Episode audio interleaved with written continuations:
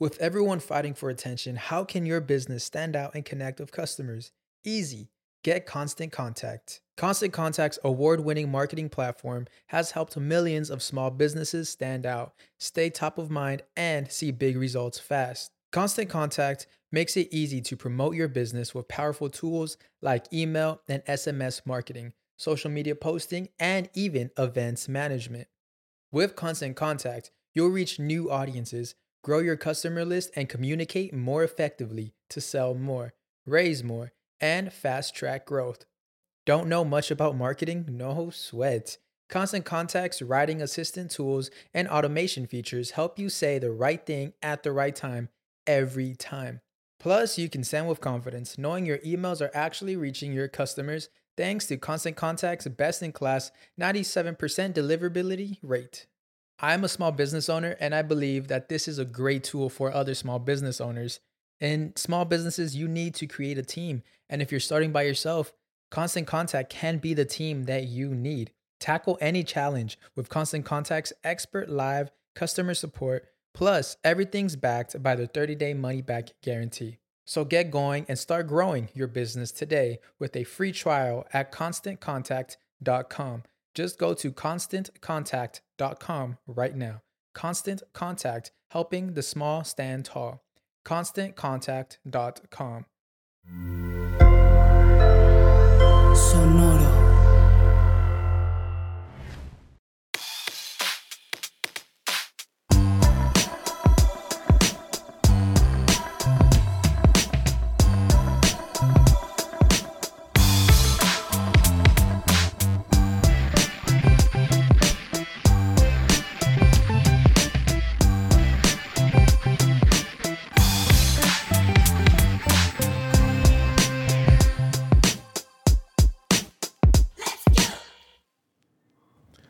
¿Qué tranza raza? Bienvenidos a otro episodio más de Músicos de Sillón, el podcast en donde hacemos investigaciones a medias, en donde no mencionamos a todo lo que ustedes quieren que mencionemos.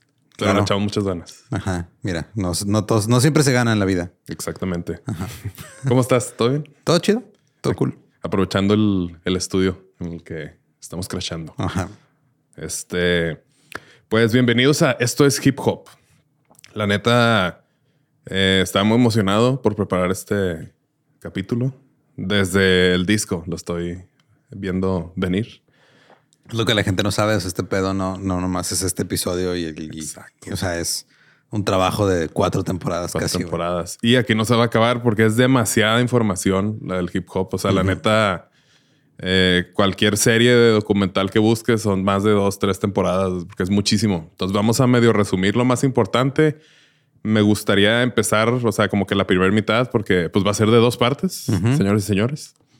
De- Esta y la otra. y la otra. Ajá, la primera y y el el, hop. Excelente. Iba a poner Hipa to the Hapa and You Just Don't Stop uno. pero luego no sé si la gente se puede confundir y que piense que nada más es de Wu-Tang Clan.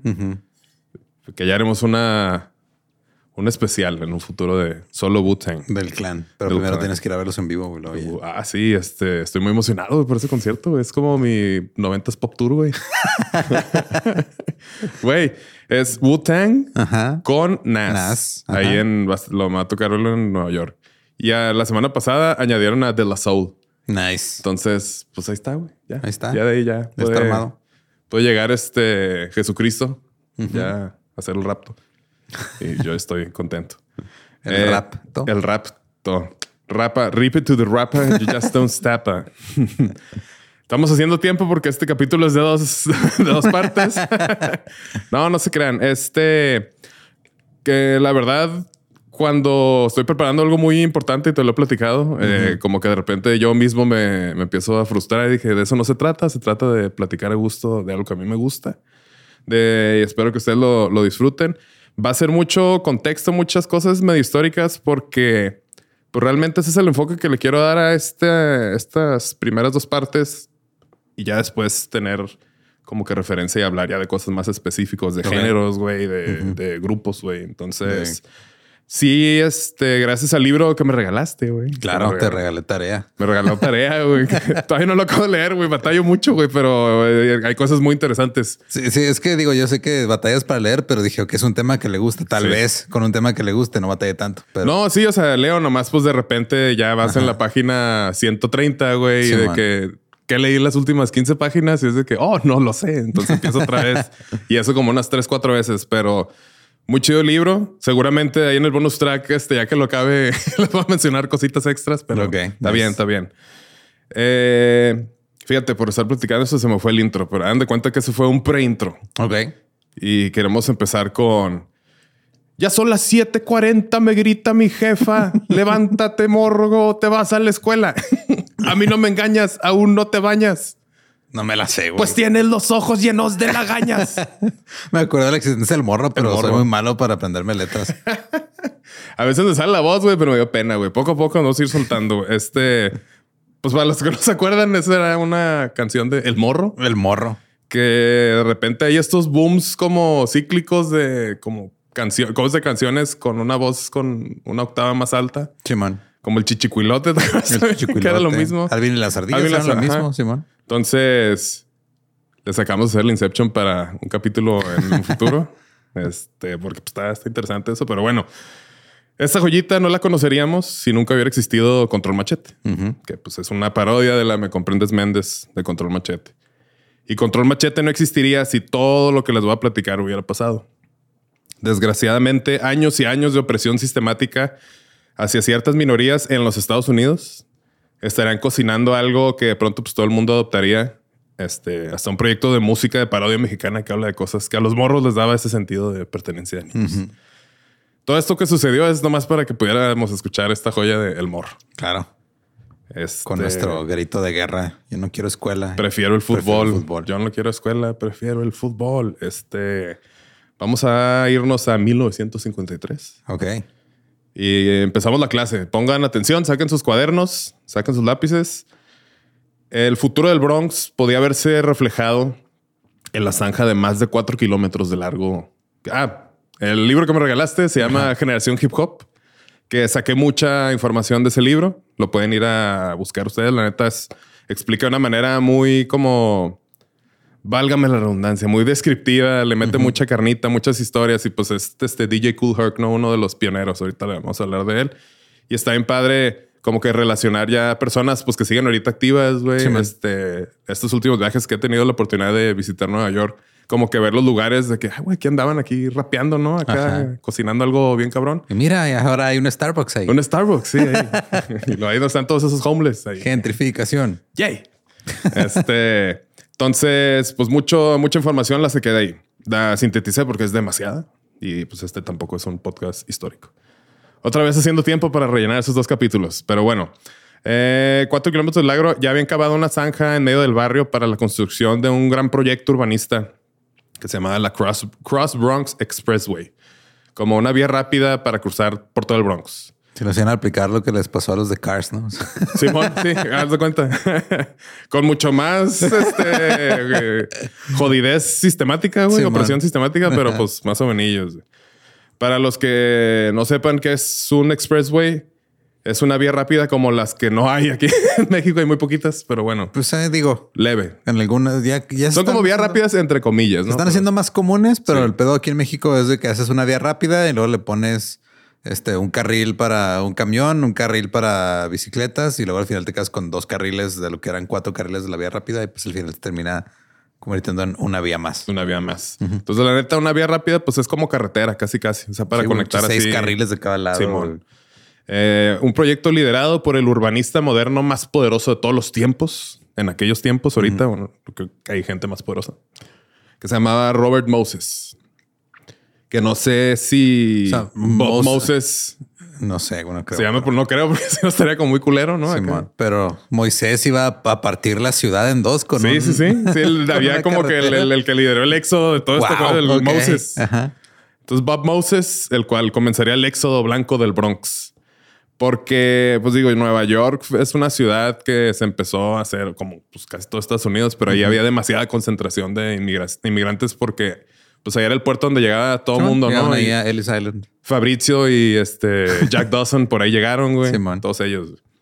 Y este proyecto, o sea, para empezar este proyecto, pues había que demoler departamentos de la clase media baja Ah, claro. Eso siempre. güey. que ocupaban familias irlandesas y judías.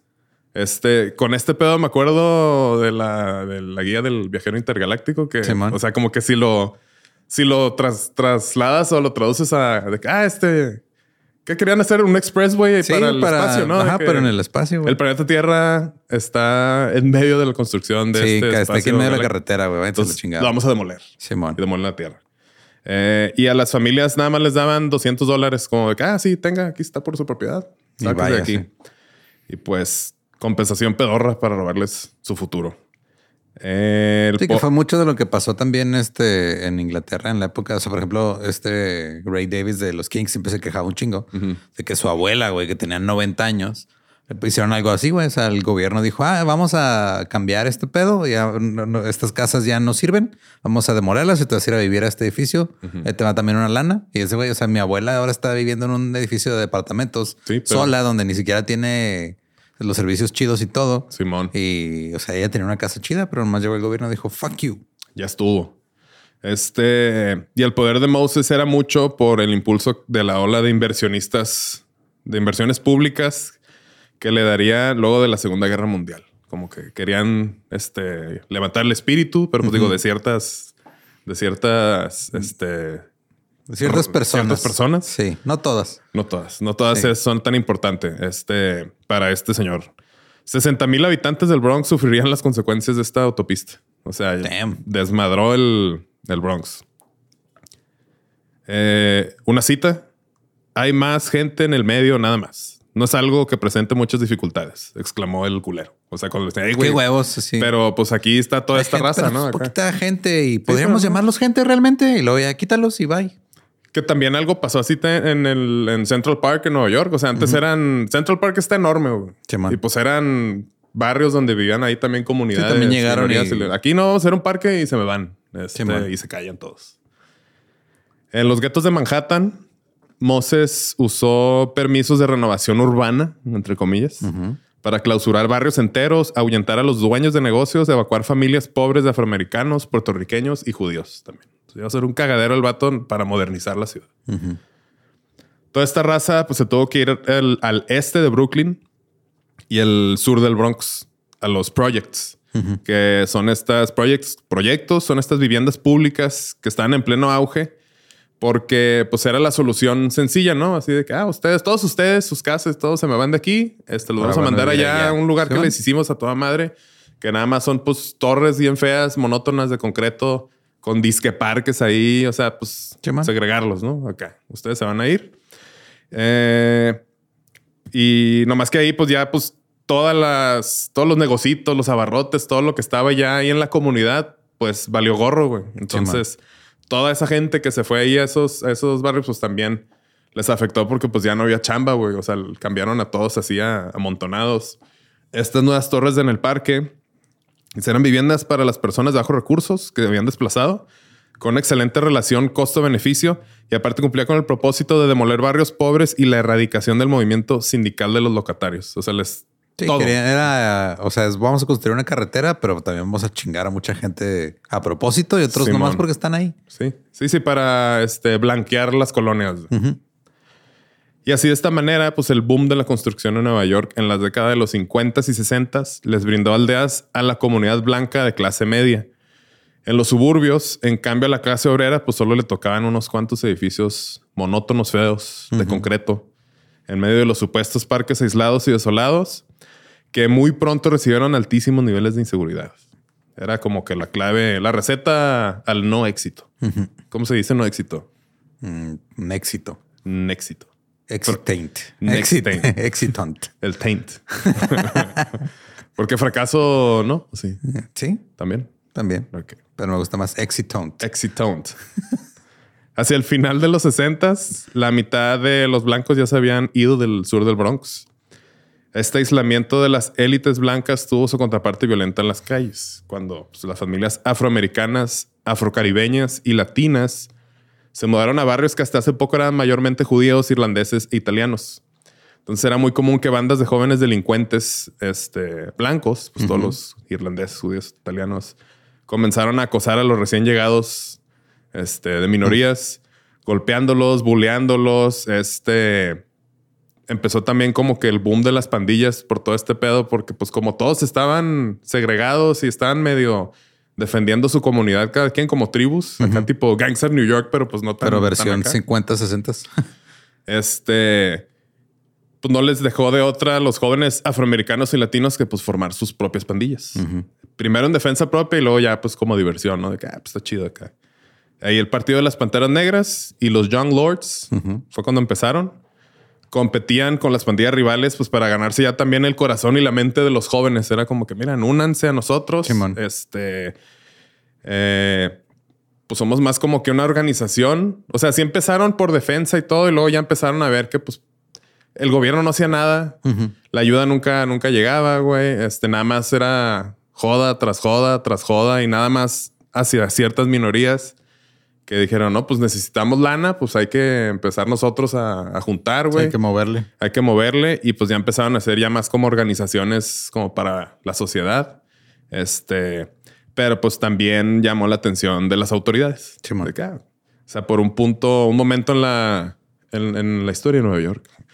También hay gente que me tocaba, que, que me platicaba que eh, si iban caminando tres güeyes o cuatro güeyes así nomás, compas, pero si eran este, de tez afrodescendientes o latinos, los paraban porque pues, son pandillas y órale, y al, bote y abuso se cae y todo. Está, pues, está muy, muy jodido ese pedo. La neta, la película de Warriors, acá esta película ochentera, pues es Gran- eso era. gran película, Gran sí. película. Para los que no la han visto, la pueden ver y pues más o menos les va a ayudar a darse una idea. Está muy este, hollywoodesca, pero Sí. era eso, güey. O sea, cada pandilla de cada barrio este, era o se juntan con ellos o Ujú. no tienen con quién defenderse de todos los que llegan a abusar de Sí, ellos, güey. Y pues sí tenía mucho que ver si eras un latino, güey, estabas en un barrio donde había más este, afroamericanos, güey, que traían pique antes de que hicieran como que las paces. Pues necesitas raza como para que te cuidara, güey, pues no tenías de otra, güey. Y todo el mundo, o sea, sí había como que cosas que se vestían igual, o sea, pues todo el pedo de, que incluye pertenecer a una pandilla. Este, ya para estas épocas, después de todo el pandillerío, el South Bronx ya había perdido 600 mil puestos de trabajo. O Ay, sea, güey. después de todo este pedo Ajá. sistemático. El 40% del sector, como de la industria y lo que sea, pues ya había desaparecido. Este, esta frase se me hizo chida. Si la cultura del blues se había desarrollado en condiciones de opresión y trabajos forzados, la cultura del hip hop surgiría precisamente de la falta de trabajo. Ok. Entonces, pues esa, ne- esa necesidad de alzar la voz, ¿no? Siempre ha estado ahí. Eh, para sumarle más a toda esta opresión que empezaron a sufrir, eh, los arrendadores, pues rápido se pusieron al tiro y se dieron cuenta que, pues, no solo podían hacer dinero de, de las puras rentas, ¿no? O sea, dijeron, ah, mira, podemos sacar más feria si a los inquilinos les negamos la calefacción y el agua. O sea, hay que comprar- cobrárselas aparte. Eh, también se dieron cuenta que si evitaban pagarle los impuestos al tío Sam, pues también podían ahí ahorrarse una lanita y pues Claro, eso era... sí. Si no pagas impuestos, pues ¿cómo vas a pedir que te mejoren ciertas cosas de la calle, ahí de infraestructura y todo ese pedo? Y los impuestos al gobierno. También se sacaba una feria y al final esta nueva práctica se salió de control porque se dieron cuenta que les convenía más quemar la propiedad y cobrar el seguro Ay, que seguir pagando todo así No normal. mames. Entonces se puso de moda esta práctica. güey. Ujú. Eh, los arrendadores contrataban a delincuentes para que quemaran los edificios, les pagaban 50 dolarucos. Eh, de esta manera obtenían hasta 150 mil dólares del seguro. Ajá. Y las aseguradoras pues estaban muy contentas porque a su vez se beneficiaban vendiendo más pólizas de seguro. Y pues la raza nomás le tocaba recibir chingazos de este lu- lucrativo negocio de la lumbre. Qué incendio. desmadre, güey. O sea, sí, ah, ahorita, ¿cuál es la moda del año? Ah, pues quemar Quemar, güey. sí, no, güey, cómpralo, quémalo y luego con eso compras otro allá, güey, quemas estos otros, güey, y así, güey. Este, porque, pues para la raza que no sepa, yo también vendí seguros Ujú. y el negocio de la, de la aseguranza es buen negocio y funciona por comisiones. No hay sueldos. Por eso hay tantísimas personas que son asesores de seguros. Somos te quieren vender seguro porque pues si no te venden seguro no comen. Entonces mínimo denle una chance a sus amigos que anden seguros de escucharlos. Aparte que todo el mundo debe estar asegurado. Eso sí. Este episodio está patrocinado por nadie. Seguros Manuel Sáenz. Seguros Manuel Sáenz. Seguro, no sé. seguridad. A mí me falta seguridad. ¿Cómo puedo vender seguros? ¿Cómo puedes vender lo que no tienes? ¿Cómo puedes vender lo que no tienes? Una vez, este, una, una maestra de nosotros me, me mandó un mensaje Ah, así, sí. ah, este, Cómprame un seguro. cómprame un seguro. Y, O te repruebo. ¿Qué? Maestra, me gradué hace 20 años. Simón. ¿Y le compraste? No, Ya ven. es que me la topé en un Starbucks y lo me dijo, ah, este... Cómprame un seguro. O sea, ya después como que me encontró por Facebook y me mandó mensaje para venderme Simón. seguros. Y fue de, no, Sí, así, así no funciona. Así no. ahorita no. Ahorita no. Ahorita quiero estar así inseguro. No, en ese tiempo sí tenía seguro porque estaba trabajando en una maquila. Ah, ok. O sea, no, eh, no, no lo necesitaba en ese momento. Pero ahorita sí. Ahorita sí. Eh, había gente pendeja, como el senador demócrata de Nueva York, Daniel Patrick Moyn- Moynihan, que decía cosas como: La gente que vive en el South Bronx no quiere viviendas, de lo contrario, no les estaría prendiendo en fuego. Ay, qué pendejo. Este, qué, qué loco, ¿no? O sea, Qué manera de no ver el problema, de güey. no, O no tener ni idea de lo que está pasando. güey. Nunca ven el problema realmente, nomás ven las cosas por encima y luego creen que las resuelven y no. Sí, y todo sigue igual. Él estaba convencido de lo que, lo que sucedía en el South Bronx era una prueba de que la gente pobre, negra y latina no tenían, la- no tenía el menor interés en mejorar sus vidas.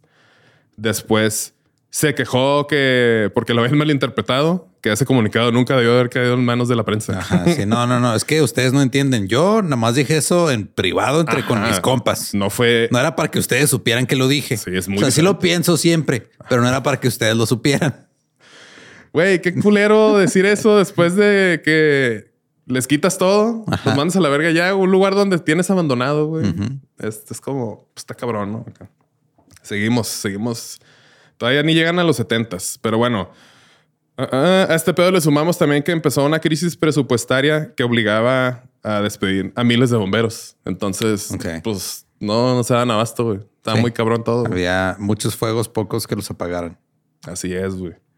Eh, menos de una década después, de no sé qué fecha porque no la puse, pero menos de una década después, De cuando pasó de por ahí. eso. Este libro, investiguenlo, háganse la tarea. El South Bronx había perdido ya cuatro- 43 mil viviendas. Esto fue ya como por los 60, sí. Este, este pedo de los incendios se salió de control. 43 mil viviendas, el equivalente a cuatro manzanas por semana, era lo que se quemaba. Mm, miles y miles de lotes baldíos decoraban el paisaje. Y entre 1973 y 1977 hubo 30 mil incendios en un largo. Este, esto ya es otro, esto es otro enunciado. 30 mil incendios durante esos cuatro años. 73 Es un al chingo, 77. güey, Es muchísimo. demasiado. Ya la gente se pensaba poner de acuerdo. O sea, los, los, los de la aseguradora, o sea, ya tenían su raza que quemaba, güey. Ya este, les empezaban a dar incentivos a los asesores, a las aseguradoras que vendían muchas pólizas. O sea, Claro. cabrón.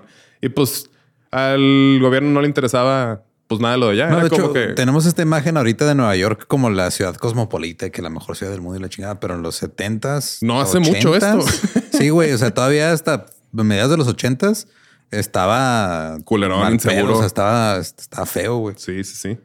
Este O sea, parecía más, este, digo, por usar una comparación, este, que se entienda aquí en México, parecía más Iztapalapa que Condesa. sí, pendiendo cohetes diario. Eh, no es cierto, saludos. Saludos a Tultepec. Allá, allá vive una tía mía. Este, en un largo día de junio del 75, se registraron 40 incendios en un periodo de tres horas. Ya No la gente le empezó a decir los incendios del abandono. Eh, ya, o sea, ya así, ya bien descarado, ¿no? Así.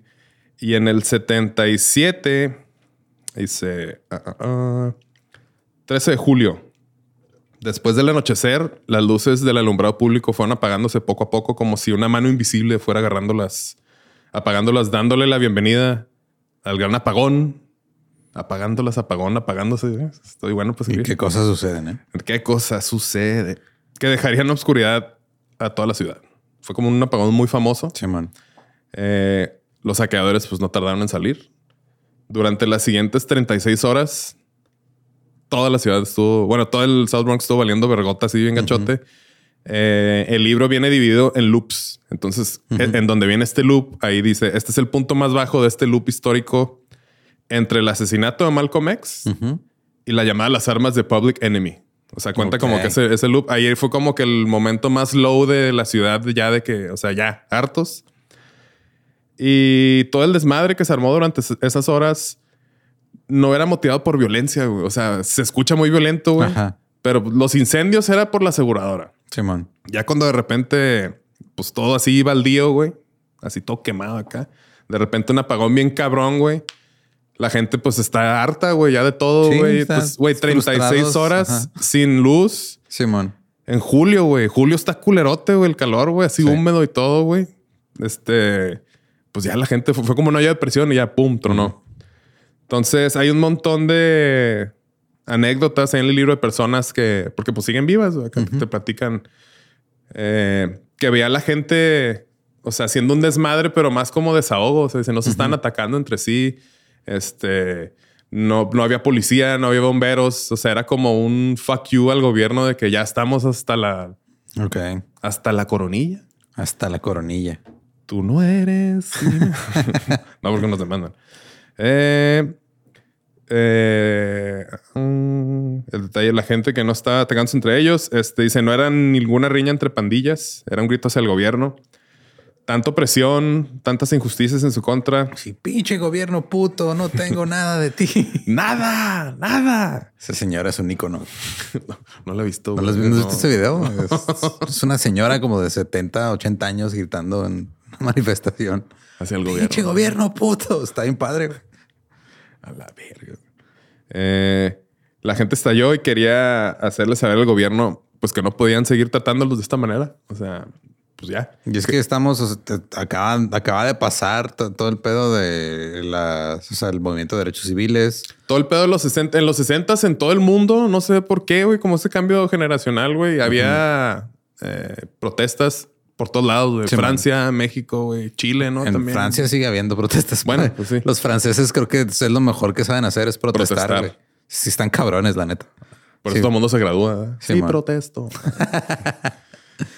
Eh, entonces, pues aquí también todo ese pedo de los derechos civiles. De hecho, platican unas historias de. Siempre confundo los nombres, pero el primer afroamericano, Jackie Robinson, Jackie Robinson, el, el beisbolista, el primer Sí. ajá, afroamericano. Técnicamente la- no fue el primero. Era otro, ¿no? Era este Moses Walker, creo. No me acuerdo, pero fue, hubo uno antes que él, pero fue el primero que se hizo como que famoso. Simón, porque pues, ya jugaba con los Yankees, le pagaban bien y todo, y era como de, de la, de la generación de Malcolm X. Entonces, como que eran amigos, y ahí era el, el dilema que tenían de que lucho por mi cultura, o sea, salvo a mi cultura, o como que mezclo y perdono al- a los americanos y trato de vivir en como que en comunidad.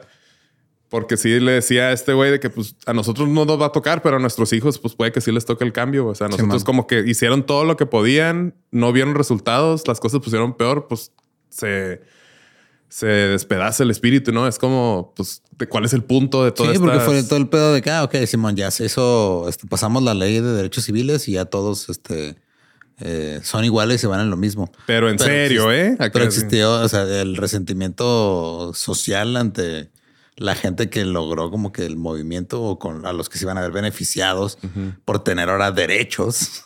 Este estuvo culero, o sea, porque era como muy este, ah, sí, pues es- este, pues, tú querías derechos, no, pues ahora te chingas. Simón. Voy a, o sea, te voy a chingar por otro lado, porque pues de eso se trata, nomás es mantenerlos, este, como ciudadanos de segunda clase de algún modo. si ya no puedo discriminándolos por su color de piel, ahora me voy a ir al pedo de, ok, vamos a, este, a pegarles en lo económico. Simón. Y luego les vamos a echar la culpa de que, ah, no, es que todos ellos son bien No problemáticos. quieren, sí. Vamos a aventarles el pedo del...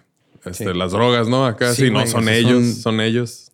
Ajá. Es un pedo muy feo. Gente trabajadora que lo único que quería era un sustento para su familia, perseguir el sueño americano, escapando de sus respectivos países en busca de una mejor vida. Querían alzar la voz para dar su opinión sobre cómo todo se hacía más difícil y complejo si eras una nemoría, una minoría con la tez equivocada de piel. Nemorías es como cuando se juntan dos ajá. o más minorías. Anémone. Memoria. Anemonena. Anemories. Ajá. Eh, anemories. El alzar la voz sería el principal, el principal motivador de la cultura del hip hop en general. Esto a lo mejor dirán, qué aburrido, qué tantas cosas, pero pues todo esto pues fue consecuencia, bueno, iba a causar la consecuencia de que pues la gente empezara a querer ser vista. En lo que vamos a ver un poco más después de los primeros, no, de los cuatro pilares del hip hop. Ahorita- lo vamos a decir. Yo estoy en uno de ellos. eh. y ya con este medio contexto 50 a los 70 nos vamos a ir un ratito a Jamaica. Jamaica, Aruba, con mi buca, con magina, llamana, isla de Boeing. Eh, Jamaica. Jamaica. Vieron como una cosa. Ah, disculpen, es este una frase que ven en el libro. Vieron como una cosa y su sombra pueden estar casi en el mismo lugar juntas. Vieron como una sombra es una versión oscura de lo real, su lado dub. Ok. Mm, Entonces la sombra es el lado dub de algo real, güey. Esto lo dijo Nalo Hopkinson. Ok. No sé quién es él. güey. No, no, no, no, O sea, no alcancé a leer o a lo mejor lo leí todo, pero pues es un señor muy sabio, ¿no? Y jamaiquino. Porque pues está chido. Es como el, el yin y el yang, güey. Tu sombra, como Peter Pan, güey. Acá así yéndose a robar niños y luego se enoja porque se hacen adultos y luego los empiezan a matar y los hacen piratas, ¿no? Está muy dark ese pedo. Eh, entonces nos vamos a Jamaica. No al mercado. Chiste para los chilangos. eh, chilangos, chilangos. Como ya lo mencionamos eh, en unos episodios, bueno, no sé si fue el anterior, pero en el que hablamos del el reggae y el reggaetón un poquillo. Jamaica era muy común y popular ver fiestas en distintos vecindarios, en donde los niños que van saliendo de la escuela, rastafaris, abuelitas, gente trabajadora se reúne a bailar rodeados de torres de bocinas manejadas por estas dos personas, que es el selector y el DJ. Platicamos de ellos, ¿se acuerdan? El, Simón. Allá la figura del selector es el que selecciona los temas que va a poner y el DJ es el que está ahí este, como maestro de ceremonias. Simón. Aquí pues lo conocemos pues como los sonideros, Simón. que el sonido, el sonido pirata, todos estos güeyes que está el vato poniendo las rolas, trae a sus achichincles que ya ahorita pues con el celular va viendo, no, saludos a fulano, saludos a... Es el mismo pedo, la gente bailando, pero esto se originó en Jamaica. Ok. Eh, que yo creo que después estaría bueno armar un episodio de los sonideros para ir a Jamaica a conocer las raíces. Las raíces de los sonideros. Este, hay que hacer ahí el request de viáticos para sin contexto, ¿no? Porque tenemos que ir a Jamaica para grabar la siguiente temporada de Disculpen. sonideros. Ajá. Sí. En esencia, pues a todo mundo nos gusta juntarnos y escuchar música. O sea, este mismo formato, pues en Estados Unidos son los block parties. Cierran ahí la calle, güey. Ponen música, güey. La gente baila, güey. A veces hay comida, güey. Están ahí con el chupe. Ahorita ya, pues con el fume, porque pues ya es legal en muchos lugares. Y a lo largo de la historia moderna jamaiquina, eh, este tipo de reuniones siempre han sido capaces... Tienen un poder muy cabrón allá, güey. Capaces de acarrear consecuencia que van más allá de lo musical. Al punto que hasta los políticos de los distintos partidos que hay ahí, creo que nada más eran dos, eh, andaban ahí en las fiestas de los sound systems viendo cómo estaba el, el ambiente social. Ok. Era Es- como para ir a revisar. A sondear. Ajá. Eh, el pedo de los sound systems empezó a ser muy famoso porque pues también Jamaica, otra isla muy oprimida que Estados Unidos le mandaba como que lana para, para un subsidio, güey. Simón. Se me olvidó la cantidad, pero no sé, güey. Este, te mando 80 mil millones, de, 80 millones de dólares al, al año. Y de repente ya cuando empezaron como que el partido este que quería que la educación estuviera más chida, güey, que toda la gente este, tuviera más oportunidades y hay que independizarnos. Somos una isla Sí, fuerte no, no, y por eso poderosa. no era el dinero, ¿eh? No, no, no, no. Eso no, Pues, eso, no nos gusta. Y no les gustaba que había otras islas que estaban ahí así ajá. también. Y luego, pues, este Rusia ya les había echado el ojo de acá. Entonces, ah, bueno, entonces en vez de los 80, te voy a mandar cuatro. Y pues valió verga, ¿no? Por eso, pues Jamaica, pues también muy jodido. Entonces, antes, en vez de los sound systems, se juntaban bandas de reggae o de rocksteady, güey, lo que platicamos ahí. La gente iba ahí a bailar y pues ya la crisis, güey, ya pues en vez de pagarle a toda una banda, pues ya sale la figura del selector. Sí, man, está más, más barato. La tecnología ya los alcanza, güey, ya pueden hacer beats ellos en sus estudios digitales, es el dancehall, el dub, todo esto. y luego años después llegan los iPod Battles. Las iPod Battles. Sí, man. Entonces, pues toda la raza iba ahí, güey, porque pues estaba más barato, güey. Era, pues un güey podía tener ahí horas y horas y horas el ambiente, güey. Eso se hace muy chingón. No tenía idea que Jamaica era tan importante, güey. Este, desde lo de el reggaetón, también el del reggaetón tenía ahí algo que ver. Este, para este pedo, ¿no? Entonces, vamos a ver dónde me quedé, señores y señores. En La Jamaica. fiesta, ajá, la fiesta con los sound systems eh, le pertenecía al pueblo.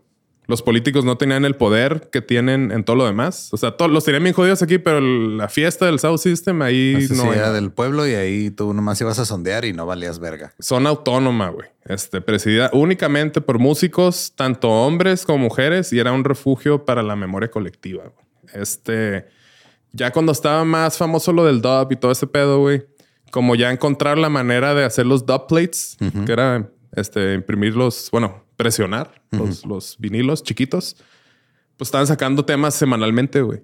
Y pues el dancehall, este, pues nada más era el beatcito, güey, el vato rapeando, era como un predecesor, pre- predecesor del hip hop. Entonces, si se empezaba a alterar el ambiente político, güey, los güeyes iban a ver qué era, cómo se llamaban las rolas que estaban poniendo, porque eran nuevas que ponían. Es de que no sé, que chingue su madre el PRI. Y lo, ay, güey, está mucho acá, güey, lo que se han hecho más, su madre el PAN. Y este, así era como que la, la encuesta Ok. social de cómo va el pedo era ir a una fiesta a bailar, a ver qué canciones están poniendo, güey, a ver si te están chingando a ti, güey, o al otro. Están güey. chingando a alguien más.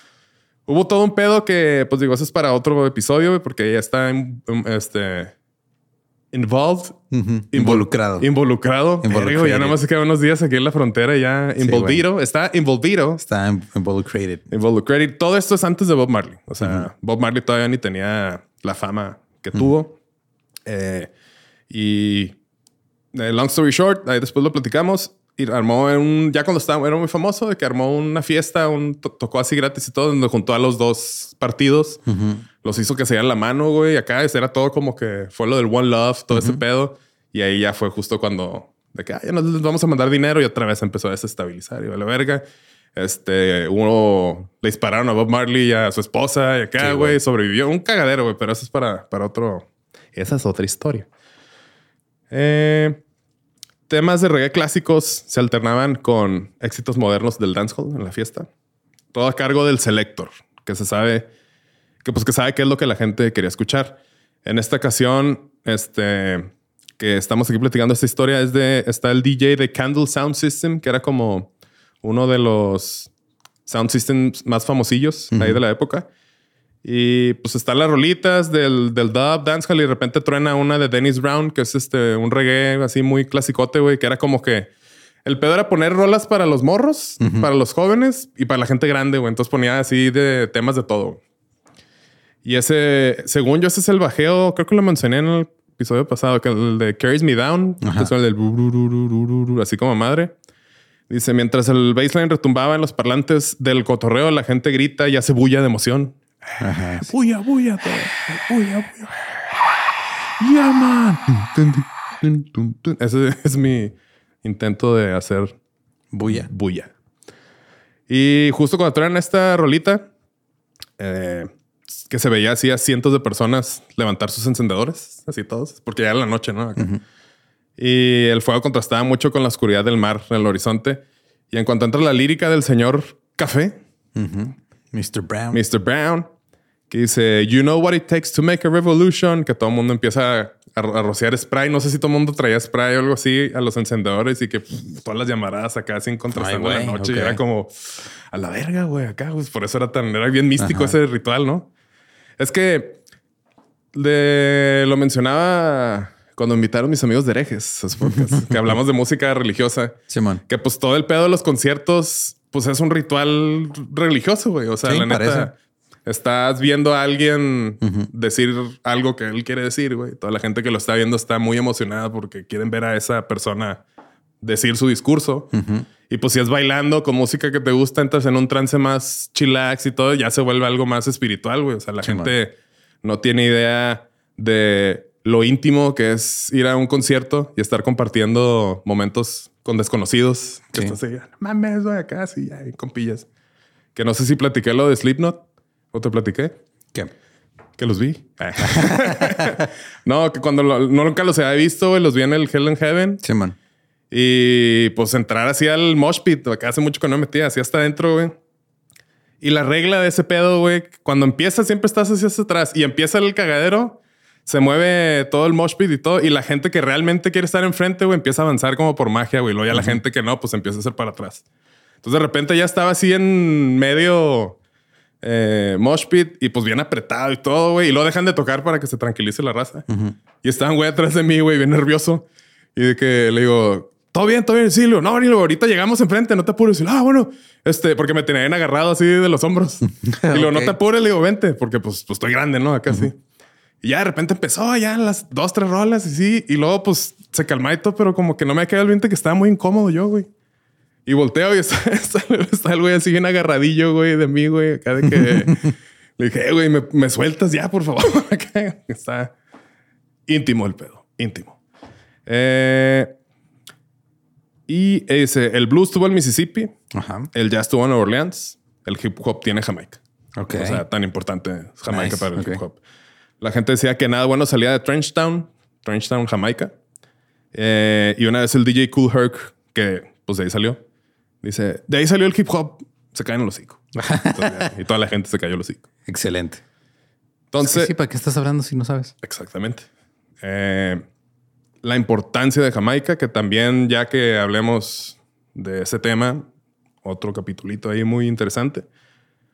Y nos vamos a ir al west del Bronx después de todo este cagadero de las pandillas, después de todo el éxodo que ya sucedió. Creo que ya todo el mundo entiende la gravedad de la situación y de la opresión que están viendo todas estas personas.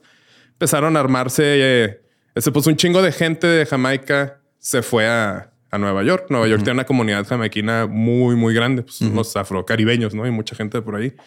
Entonces ahí, pues, varias de, varias de estas costumbres, pues las empezaron a replicar allá. empezaron a armarse las, las block parties. Que es lo que platicamos este, con el episodio del House, que tiene una historia parecida al hip hop, pero pues ese era nada más desmadre, por eso pues a lo mejor ah, queremos divertirnos, acá es drogas, acá es de que de güey, váyanse a la verga, estamos sufriendo bien cabrón, güey. Entonces, pues esto tenía mucho más poder y más magia, ¿no?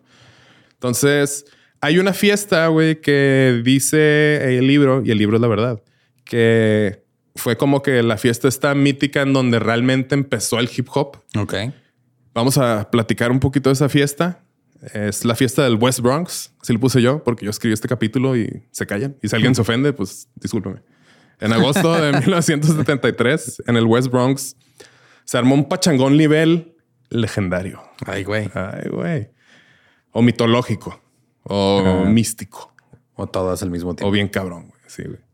Sin querer, esta fiesta establecería las bases de lo que vendría siendo el hip hop o hip to the hoppa o hippity hoppy. Cindy Campbell es este, tuvo la idea de armar una fiesta para sacar dinerito para comprarse ropa cool. Ok. Y pues cosas que uno necesita para estar contento. Ahí estaba ella en la high school. Y pues todo estaba muy caro. Como ahorita, güey. Pinche inflación. Inflation. Ella trabajaba en el Neighborhood Youth Corps, una asociación que por ahí de los 60s y 70s ayudaban a morros entre 14 y 21 años de edad a obtener experiencia laboral para obtener un buen trabajo pero poco antes de que Nixon entrara al poder, valdría madre esta organización. Pero bueno, Cindy trabajaba ahí, ganaba 45 dólares a la semana, que pues no era nada también ahí en, esa, en esos tiempos. Y aparte le pagaban quincenalmente. Ok. Entonces dice, la neta, pues no me alcanzaba para nada con ese sueldo. O sea, solo para tener lo básico. Yo quería ver ropita y todo, pues no, no, nada. Entonces se le ocurrió la idea, ¿no?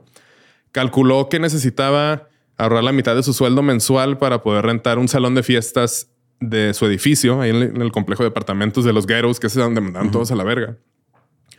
Ubicado en 1520 Sedgwick Avenue. Y se le hizo buena idea decirle a su carnalito que tocara como DJ en la fiesta. De esta manera ella solo tendría que comprar licor de malta eh, y pudiera cobrar entre 25 y 50 centavos de entrada, 25 como mujeres, 50 centavos de entrada. Es una ley, uni- una ley universal que pues si hay mujeres, los hombres van a ir. Entonces por eso pues siempre les cobran más barato. ¿no? Eh, mm, licor de Malta es como una versión más barata de la cerveza. Para los que no Sí, conozcan, es muy famoso en Estados Unidos. Está bien chido porque pues un litro de este King Cobra, Cold 45 costaba que un dólar, unos Sí, 50. güey, y te ponías unas. y la neta, pues no está mal, güey. Una época que era pura, puro malt liquor. Seguramente era porque estaba broke, pero Sí, probablemente es porque no había con qué. con- yo, me, iba- yo me fui por vodka barato. Vodka. Ah, no, sí. El licor de Malta no me gusta tanto. Me Por eso te quedaste ciego, güey. Sí, estar- ya ves. Yo me quedé pelón, güey. Pero bueno, no tomen, muchachos, no tomen en exceso. Poquillo más. Poquito exceso, mucho exceso es malo. Sí. Mucho exceso. el exceso en exceso hace daño. El Ajá. exceso moderado no hace tanto daño. Poquito más. Ajá. Calculó lo que necesitaba ahorrar. Él le iba a preguntar a su carnalillo que, que si tiraba paro. Y entre ella y sus amigos armaron unos pósters a mano para publicitar la fiesta y pues para que mucha gente pudiera caer. O sea, antes eso del TikTok, del Twitter no existía, era a mano, A y mano. poner los flyers. Que pues a nosotros en nuestra época de bandas pues también nos tocó hacer flyers y ponerlos acá. Estaba ya, eso fue como que el fin de eso y el principio de MySpace. MySpace. Que me Los acuerdo de que "Eh, ya, de subí, ya, subí- ya tienen los flyers, y ya subí la foto. Es de que, ah, sí, es cierto. Qué chido. Antes, cuando era puro monte, en todo el monte estaba pegando unos flyers. Ahí grapándolo. Grapa por grapa aquí. Y nadie iba porque no había nadie, era puro monte. Ajá. El monte iba ahí nomás. Era una mala estrategia de publicidad. Sí, muy mala. Vivir en el monte. Eh, Clive Campbell, el carnalito de Cindy, era un DJ conocido como Cool Herc, con K, ya que tenía tres años de experiencia tocando en house parties en Kingston, Jamaica, en donde desde que estaba morro siempre asistía a las fiestas de los sound systems de allá.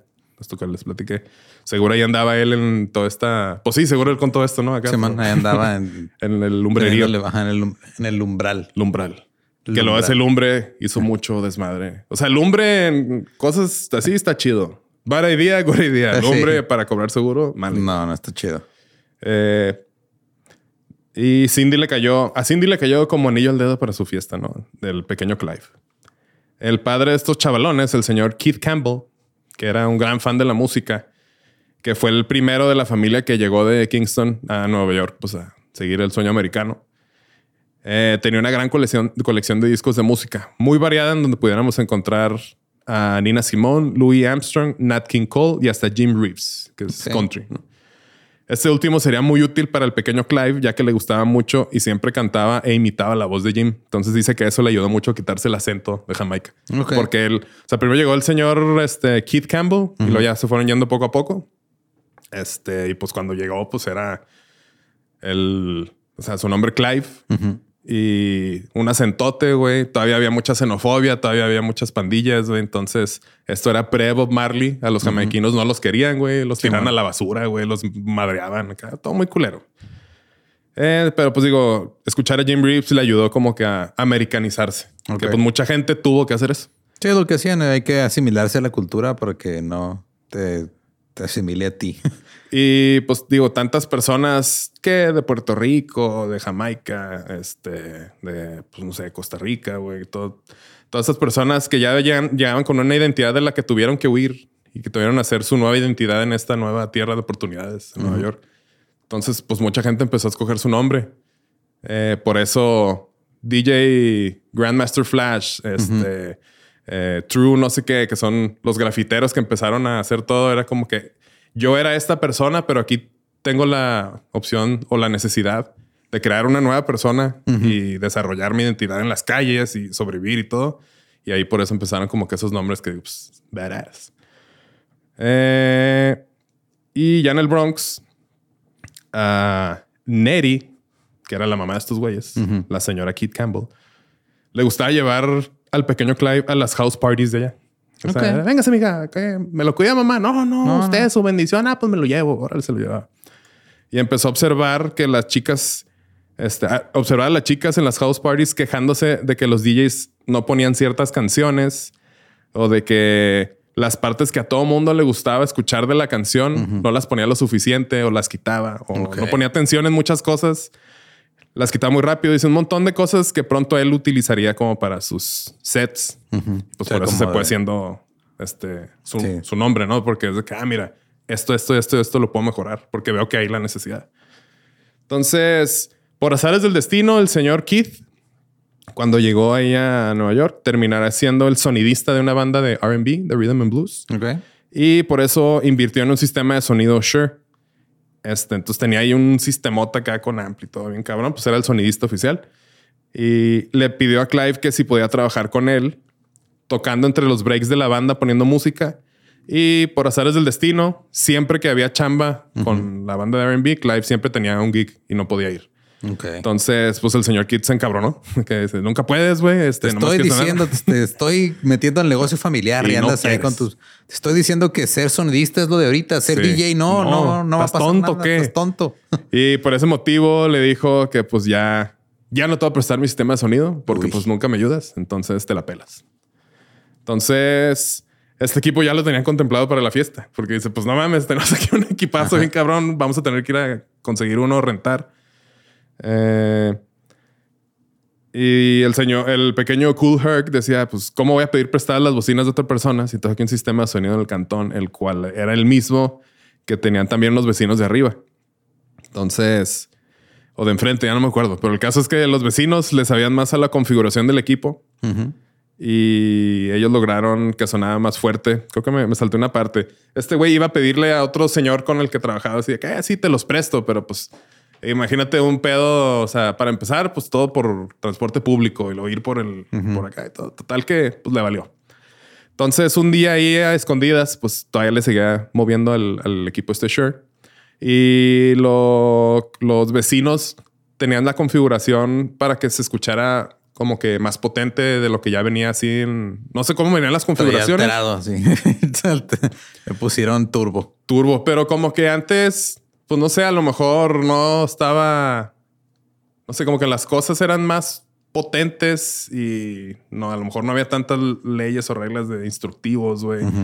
Total que ya le habían descifrado cómo, pero siempre ponían cables de más, nomás como para despistar a la gente y que la gente no supiera cómo conectó y cómo configuró, porque pues si no, Sí, ya no los iban a dando- creer a ellos. revelando tus secretos. Ajá, el, el mismo pedo de cómo pues los DJs les quitaban las etiquetas a sus A los discos, acetatos porque pues ahí era el, el- era tu, tu gusto, güey. O sea, era lo que te diferenciaba de todos los demás. Y curiosamente, pues el pedo de los crews, creo que ahorita lo va a mencionar. eh, las pandillas como que se empezaron a trasladar a de que, ah, tú vas a ser el DJ, tú vas a ser acá. Entonces también, como era por barrios, pues si era competencia ya no tan peligrosa como una Una pues, como pelea. una pelea así a muerte, pero pues mínimo de que quién es el mejor, ¿no?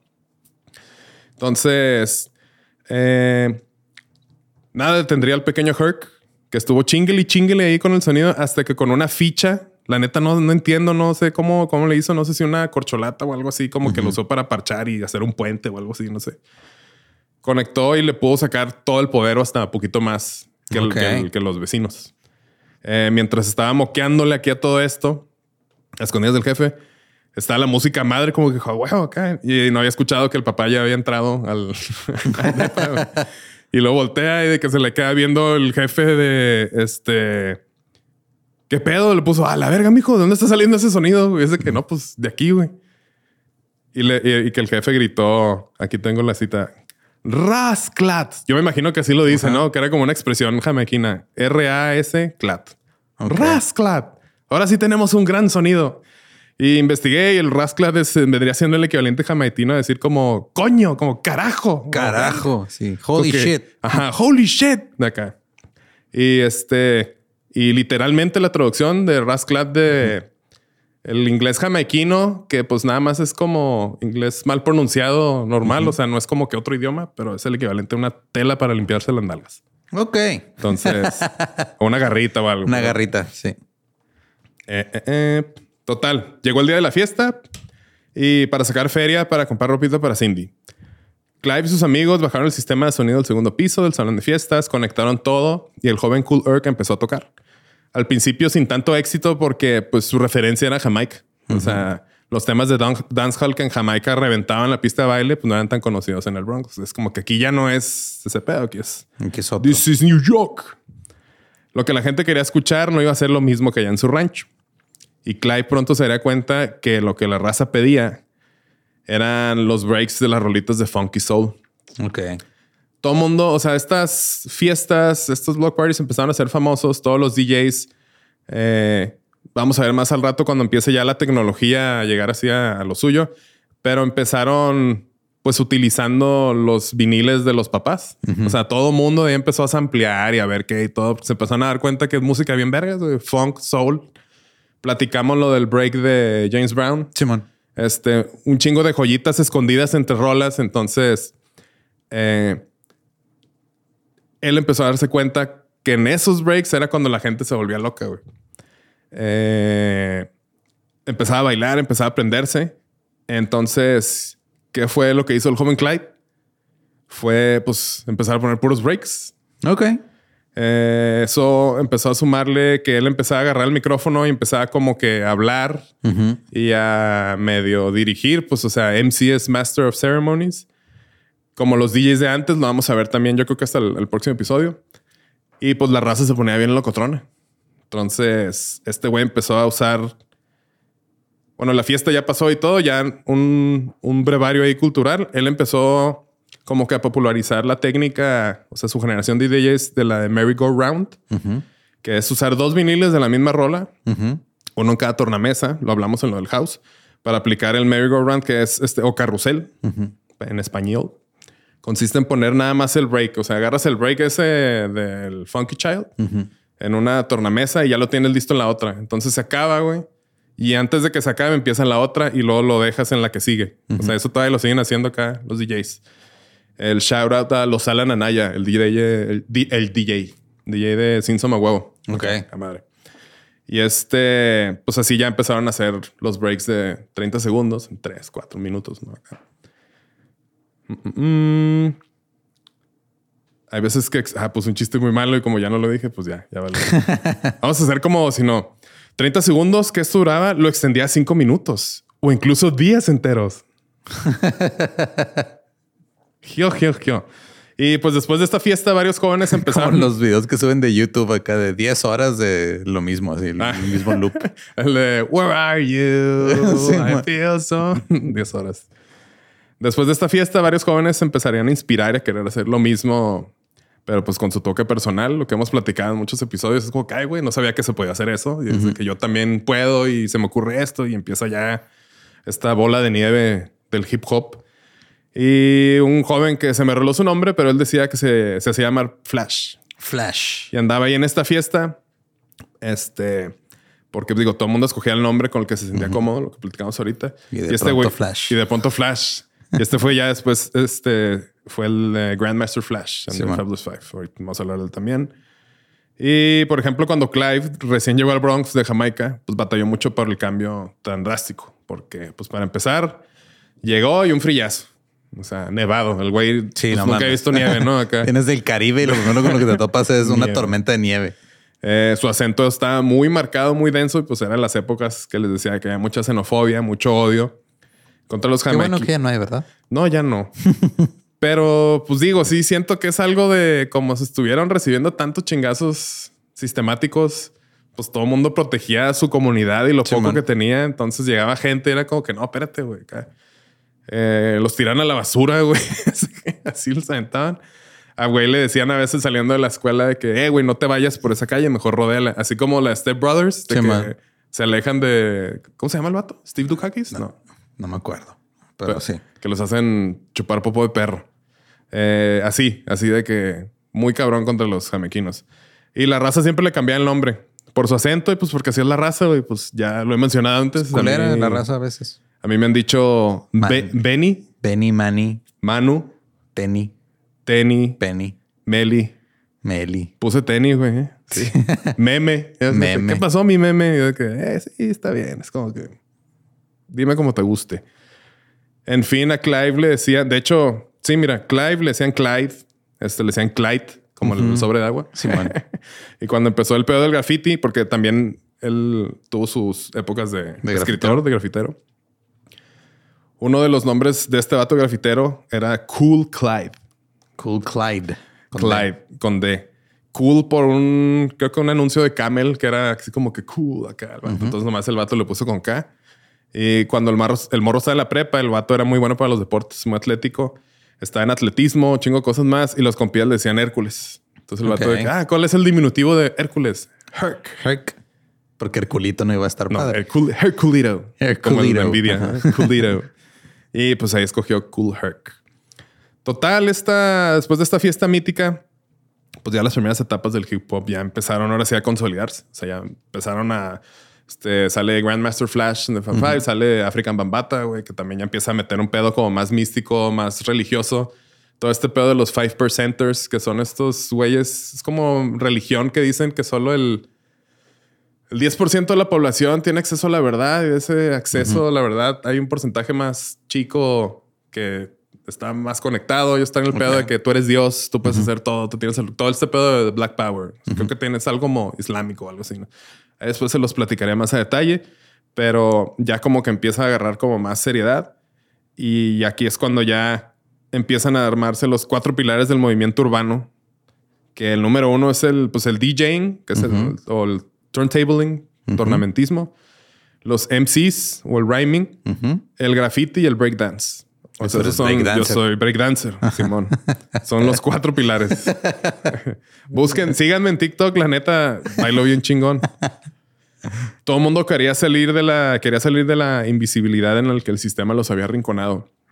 Los jóvenes que empezaron a crear su propia identidad decidieron que tomarían plumones y pintura para escribir sus nombres en los trenes, en las paredes de sus barrios y en los barrios de otros crews Básicamente para decir, mírenos, existimos, aquí estamos, queremos ser vistos y no nos vamos. Los DJs empezaron a poner ambiente en un montón de house parties eh, y block parties mientras los maestros de ceremonia amenizaban el cotorreo. Y los jóvenes que crecieron viendo a sus papás yendo a los bailes, bailar el hustle, música disco y funk. Era de que, pues nosotros también queremos bailar. Pero pues estos güeyes traían más energía, más, o sea, todo lo que habían pasado, que madre. tenían muchísimas cosas que sacar. Ajá, güey. Entonces empezaron a hacer sus pasos de baile, pero ya más, este, pues complejos. Eh, había uno que era el, como que el, el yo-yo o algo así, que justo cuando empezaba a tronar la rola en el breakbeat, pum, pum, pa, como que estaba el vato, hey, oh Van los güeyes, avientan sus pasillos, güey. Este, luego le contesta otro güey acá. Y como eran los que llegaban a bailar cuando empezaba el break, pues eran los break dancers. O B-boys. Los B-boys. Eh, y empezaron ahí, pues, su propio viaje. O sea, empezó a hacerse tan cabrón este pedo de los B-boys que ya era como que estaba el crew del eh, Cool Herc. Entonces era el DJ que iba con su maestro de ceremonias y luego llegaban los güeyes que siempre iban a bailar a las fiestas donde tocaba él. Entonces eran las nuevas pandillas. Pero pues ya mínimo haciendo algo cultural. Entonces, pues como todo mundo venía. Pero ya menos Gangster New York y ya más West Side Story. West Side Story, sí. Simón. Este, todo mundo venía recientemente del pedo de las pandillas. Todo mundo sabía cómo es vivir en la calle. Entonces, esto era como ese rayito de esperanza de que, hey, qué chido, no todo tiene que ser mierda, güey, culerada, güey. Entonces se empezaron a hacer esos crews. Ya la gente, pues empezaba a ir como que otros barrios, otros crews y luego ya se peleaban entre crews así, pero pues más de baile y todo. Y lo chido de este de Cool Herc era de que como conocía a todo mundo, güey, todo mundo lo respetaba, güey, y todo mundo era como que, ah, este güey como medio el padrino, güey, acá sí también, igual con el African Bambata. Llegaban con él ahí a la fiesta y no sé, un dealer de que, eh, güey, puedes este, decir en el micrófono que pues estoy vendiendo mota aquí a buen precio. De que No, güey, no mames, no puedo decir eso. Pero lo que hacía el vato era agarrar el micrófono y lo, no sé, come on, shorty, de que no, no, este, no sé, imagínense lo que es en inglés, pero de que tú sabes que no puedo decir que estás vendiendo marihuana. Entonces, pues no lo decía, pero pues todo el mundo ya sabía. O si había un crew ahí que se quería madrear otro vato, güey, le decía a él, el vato de que, eh, ya estuvo, o sea, déjense de pendeja, así como muy al aire. Sí. Pero pues todo el mundo sabía a quién estaba dirigido. Se ve alguien estacionado donde no debía. Así es que, eh, por favor, aquí hay un carro negro oscuro. Está, este, alguien dejó un perrito adentro, güey, y no tiene agua. Vamos a romper el vidrio, güey. O que el que aquí están las llaves del carro. Pero bueno, Eh, aparte de ser buen DJ y de leer a la raza y todo, pues como que había un ambiente muy, muy como sano. Ya hasta que, pues ya después empezaron, o sea, empezó como que a hacerse anticuado este, este pedo. Ya empezaron a llegar más este, jóvenes con más energía, como que hacer lo, lo suyo, ya que había como más rivalidades, más cosas. Eh, esta, el, siguiente capítulo vamos a ver un poco como por, por eras, pero esta pudiera ser como la etapa del renacimiento, del nacimiento del old school. Entonces ya empieza como que lo nuevo. Y en una de las fiestas que estaban, como que ya, ya era muy famoso, ya se salía de, de, su barrio como que a tocar a otros lugares.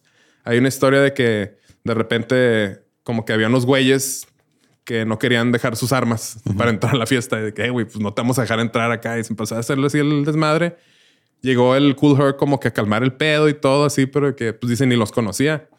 Y en eso mocos, güey, lo, lo fileran en la cara y acá. no lo matan, pero es como que se güey. Y ya como que de ahí ya, ya el vato. Oh, ya estuvo. Sí, ya. Como que dejarle ya a los nuevos. Eh, los crews con DJs, B-Boys, MCs, grafiteros. Las nuevas pandillas. Ah, ah, ah. Creo que es buen momento como para hacer un break porque falta mucha información, güey. Falta mucha información. La neta, sí, a lo mejor musicalmente no es tanto, pero pues entiendes por qué salió algo tan poderoso que no sé por qué está hablando como italiano. Así de poderoso, el italiano, la poderosa. Ah, la silla, güey. Aquí se pueden hablar así, ¿verdad? Sí. Con razón, güey. Pero Digo, no estoy diciendo que hay que oprimir a comunidades para que salgan cosas así, pero ah, pues es tanta la, la, energía y este, pues la necesidad de alzar la voz. Creo que es eso, ¿no? Porque este género, bueno, estamos hablando aquí, todavía estamos como hasta principios de los ochentas. Finales de los setentas. Ya después de que se empezó a hacer como un fenómeno más este, mainstream, ya más mundial pues este género empezó a llegar a lugares como el Reino Unido, güey. Los ochentas. El, graffiti también llegó allá a, creo que es, no sé si es Bristol, de donde es el Banksy, este Massive Attack y estos güeyes. No sé. Brighton. Brighton. Creo que es Brighton. Una ciudad del Reino Unido. como que llegó este movimiento en los ochentas de güeyes que iban de Nueva York. Entonces la gente es como que, ah, güey, aquí pues nos sentimos igual. Entonces empieza lo mismo, güey, pero pues cada quien le va dando su toque. El graffiti como que empieza a tener una evolución distinta de aquel lado, güey.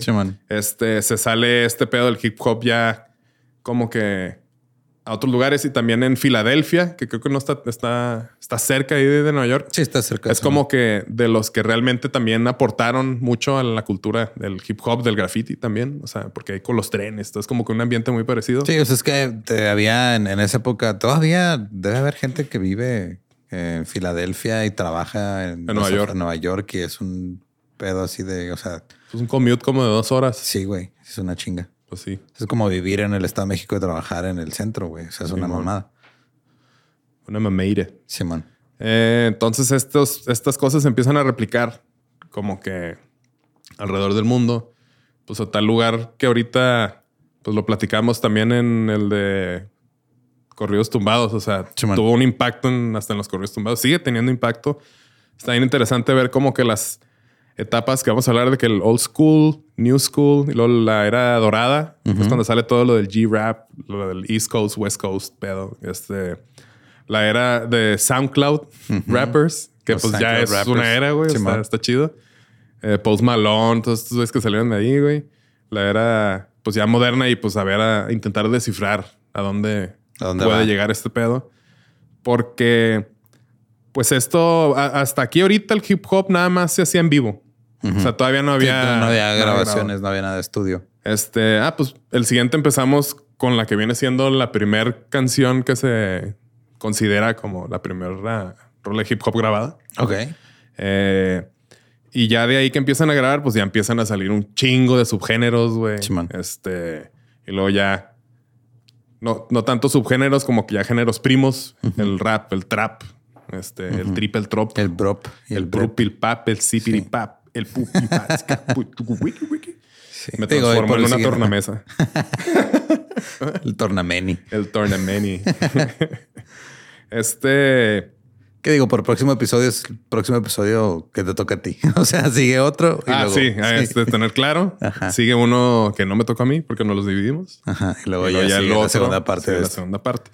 Que también para todos los offenders, no, no son offenders. ¿Cómo le podemos decir a los, nuestros amigos los ofendidos? Este. The offended. Offended, ajá.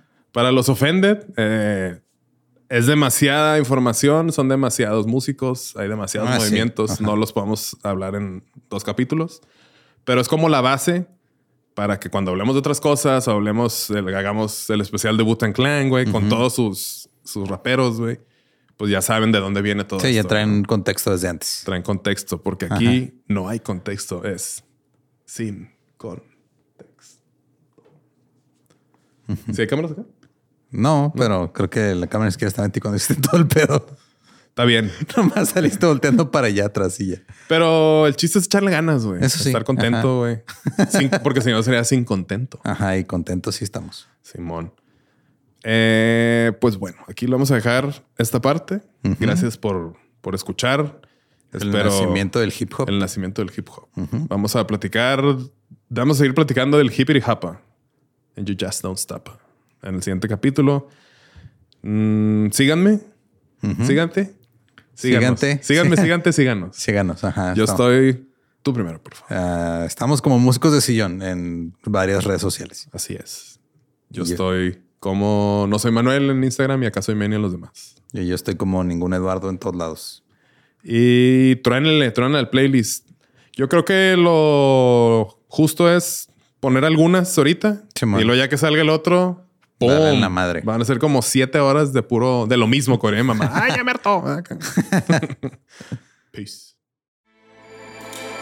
With everything you have on your plate, earning your degree online seems impossible. But at Grand Canyon University, we specialize in helping you fit a master's degree in business into your busy day.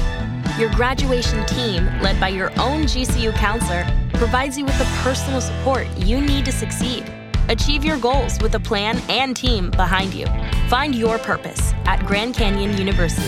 Visit gcu.edu.